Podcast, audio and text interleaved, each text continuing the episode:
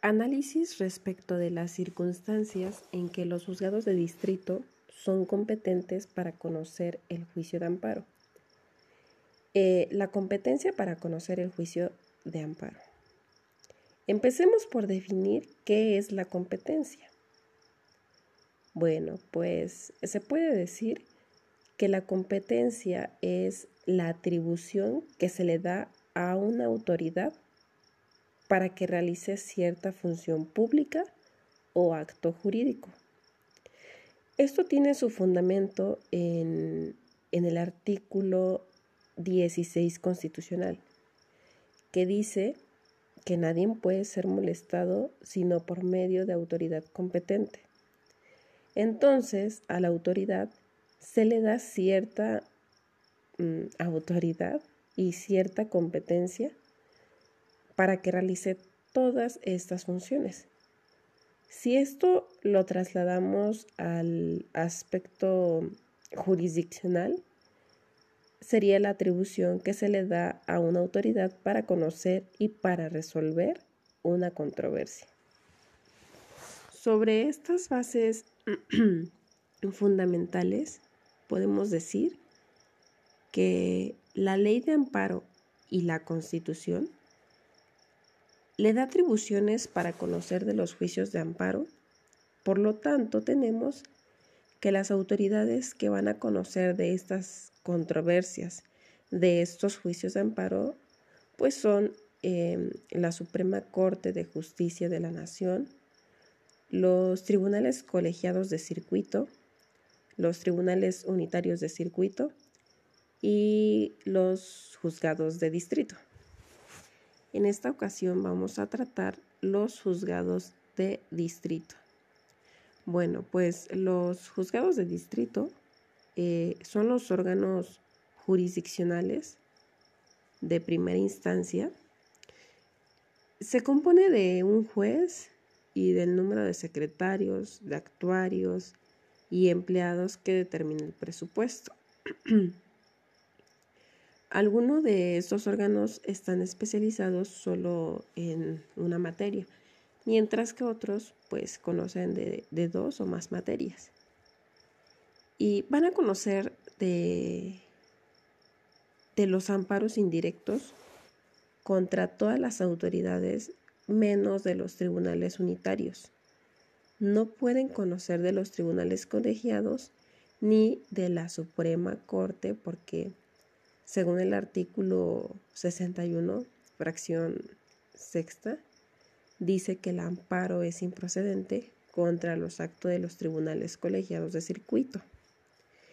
Entre los jueces de distrito opera un sistema em, competencial que se, se finca en tres factores que son el territorio,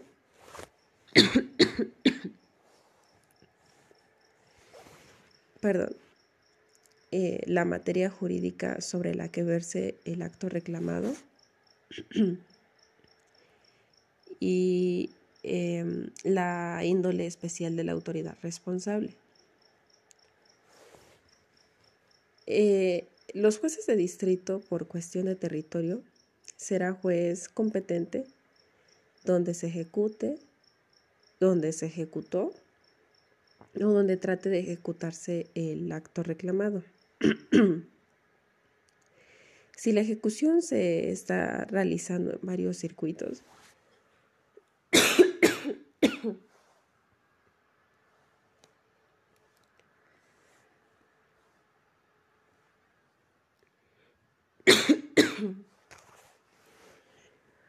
perdón. Si la ejecución se está realizando en varios circuitos, em, la regla será donde se presente la demanda. ¿Qué pasa cuando el acto reclamado no tiene ejecución?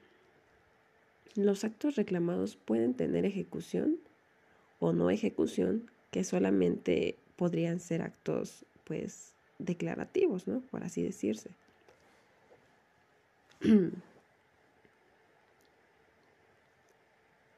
Tenemos, por otro lado, eh, la materia jurídica sobre la que verse el acto.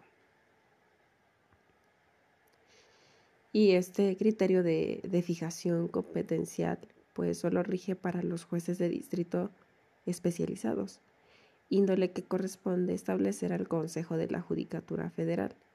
Los demás jueces de distrito tienen competencia mm, para conocer del juicio de amparo indirecto o vista, este, distancial sobre cualquier materia. Y bueno, por otro lado está el índole especial de la autoridad responsable.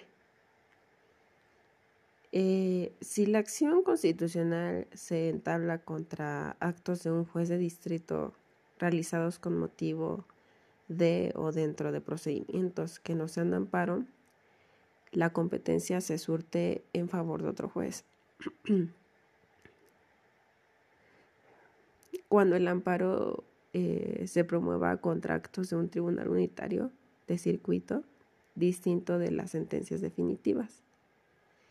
Y la inmediatez y proximidad a que, a se refieren los dos casos em, competenciales señalados debe establecerse desde el punto de vista geográfico y atendiendo además a las facilidades de los medios obvias de comunicación entre el lugar de la residencia del juez.